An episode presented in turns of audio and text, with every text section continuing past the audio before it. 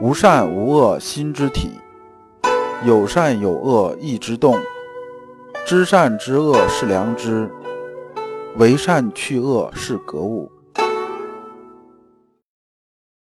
各位同道，大家好，我是老刘刘长志。您现在在收听的是由老刘播讲的《传习录》通俗讲解。老刘说心学，带您领悟心学入世的智慧。各位同道，大家好。今天我们继续讲解《传习录》，今天的题目是《儿童教育手册》。因为这部分呢，我们会讲两次，就是一上一下。这部分呢是上的一部分，对应的《传习录》章节是一七五、一七六和一七七。我们呢还是啊带着问题啊来听这一讲。这问题有两个：一、仪式的重要性是什么？二、歌咏的意义是什么？我们看《传习录》原文：一七五，每日清晨，诸生参已毕，教读以次遍寻诸生。是问什么呢？这部分呢，实际上是一个作息的这种手册。说我们第一件事干什么呢？我们早晨起来，大家这个到教室里面来，来完之后呢，学生啊给老师行礼，行礼之后呢，老师啊说什么呢？老师啊先问一下大家。问什么呢？就挨个问一下，说你在家呀做没做到爱亲敬长？有没有这个心？这心在不在？有没有疏忽？这个心呢，是不是够至诚？是否真切？那么温清定省之仪啊，咱们之前讲过，温清定省啊，大概意思就是说呢，早晨呢有没有给父母请安？晚上呢有没有跟那个父母啊道晚安？然后啊天热的时候有没有关注啊父母会不会被热到？天冷的时候呢，有没有啊？注意啊，父母啊会冷到这些事情呢，有没有做到？有没有去实践？然后呢，头一天做这个事情啊，你有没有啊做到礼节礼貌？有没有放荡？有没有怎么样怎么样的？这些的意思呢，是套了咱们这个儒学的一句话，叫“君子日三省乎己身”，讲的其实就这意思。说每个人呢都讲一下，讲一下，说你啊头一天做这些事情是怎么样的，怎么样的，大概就这么个意思。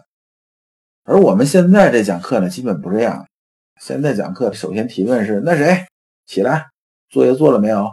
那谁谁谁，那个昨天要求背的课文背了没有？大概问的是这些。就是现在问的好多都是什么？都是很急功近利的东西，问的是知识性的东西，而没有问什么呢？我们的心性修炼，或者说呢，没有问呐做人根本的东西，而教育的根本目的啊是什么呢？是如何做人，特别是在孩童时期。然后这些呢，就是说这个问完了之后呢，要加以点评，就有则改之，无则加勉。说啊，你没做到，没做到，下回你要注意啊。你做到了，做到了继续努力。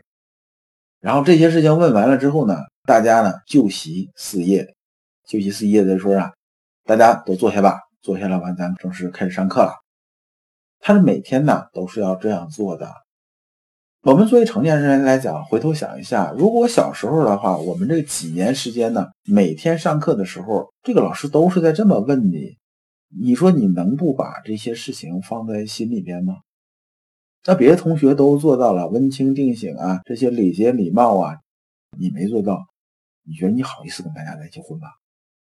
但是现在不讲这些东西，所以现在培养出很多啊高智商、高学分的社会危险品，就是因为呢我们的教育根本的东西啊缺失了。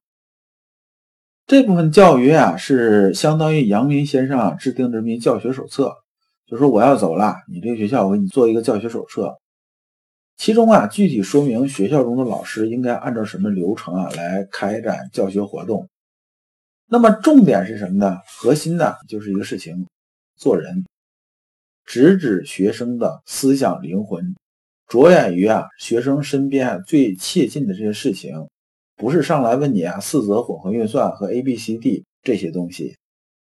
因为啊四则混合运算和 A B C D 这些东西啊，在生活中它是不是必须的呢？它不是必须的。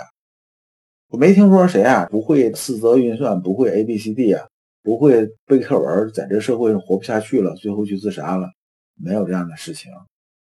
但是呢，人呢总得面对你的家庭成员，你出门上街啊，会和各种人打交道，这些啊人情世变的事情啊，你只要活着，只要你还在人类社会里边，你就避免不了这些事情。而培养一个人呢，爱亲敬长，学习啊接人待物的交接之道，是一辈子都能用得上的东西。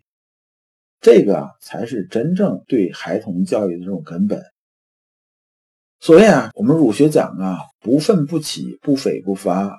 这意思是说呢，学生啊，只有自己想要弄明白时啊，才去开导他，才去启发他。教师呢，询问这些学生的这些问题呢，是和他啊身边最贴切的事情相关联的。因为他跟家里面人肯定打交道啊，跟周边街坊邻居这些人都要打交道的嘛，对不对？是他每天要碰到的事情，他呢是不会不关注的。只有在这些事情上来启发、引导孩子的这种思考，才会啊让他们更容易接受。而现在这种搞法呢，往往是填鸭式这种教育，上来就是人问着你四则运算做了没有，A B C D 背了没有，字写了没有，如何如何如何如何，这是填鸭式教育啊。这种教育啊，它没有办法和生活啊和你入世结合起来。至少是没有办法完美结合起来吧，所以啊，好多人呢，十数年寒窗下来，年华图逝，踏进社会呢，依然是两手空空啊，接人待物这些东西都不懂，你怎么到这个社会上来混呢？那么下面这两部分呢，就是操作性的东西了。我们看一下原文：幺七六，凡歌诗，需要整容定气，清朗其声音，均审其节调。勿躁而急，勿荡而消，勿馁而孽，久则精神宣畅。怎么样？怎么样？讲这歌咏这个事情啊，说这么一不恰当的这种例子吧，就是大家呢在看那个电影电视的时候，特别是那种欧美的片子，我们经常看着教堂里边有那种唱诗班，是吧？就是那个往往是男生女生出来唱这些圣诗啊，唱这些宗教歌曲啊，唱这些，做这些事情。其实我们在以前做儒学教育的时候呢，我们出来唱的东西啊，往往啊也是很贴近的我们的文化的东西。你比如说《诗经》啊、《节选》这些东西，这些东西吧是有两个作用，一个作用呢是修炼心性的开始。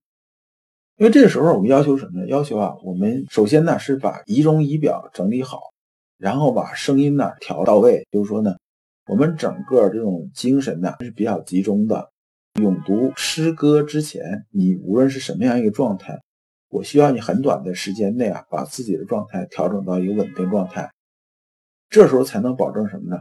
保证我们的声音是清朗的，节调是合适的，既不急也不躁。这本身呢，就是修炼心性的开始。而现在很多人说，我一天心猿意马啊，就经常这个心里头很乱的，就是因为啊。你们不懂得如何收束心性，所以有些人可能给你出主意，说：“那你把字帖拿来，来来来，你写些字帖，这个先抄这个五百个字你心呢逐渐静下来了。”我们呢，这个咏读诗歌的时候啊，效果是一样的。那么另外一个呢，就是潜移默化的这种养成教育，因为但凡呢诗歌这个东西啊，就看选择是什么。选择这些东西呢，我们会逐渐的把这里边的这种感情性的东西，或者是啊，它带出来这些东西啊，慢慢的会带入我们的这种思想。打个比方哈，说这人失恋了，是不是？这时候听呢一首这很哀伤的情歌的时候啊，忍不住潸然泪下。其实啊，它就是一情绪的一种共鸣，因为我能感觉得到。而我们呢，在给孩子讲课教育的时候嘛，选择合适这种诗歌。让他去唱去咏，实际上啊就是一个养成教育。我们接着看《传习录》幺七七，凡习礼，须诚心肃虑，审其仪节，度其容止，勿呼而跺，勿举而坐，物静而也。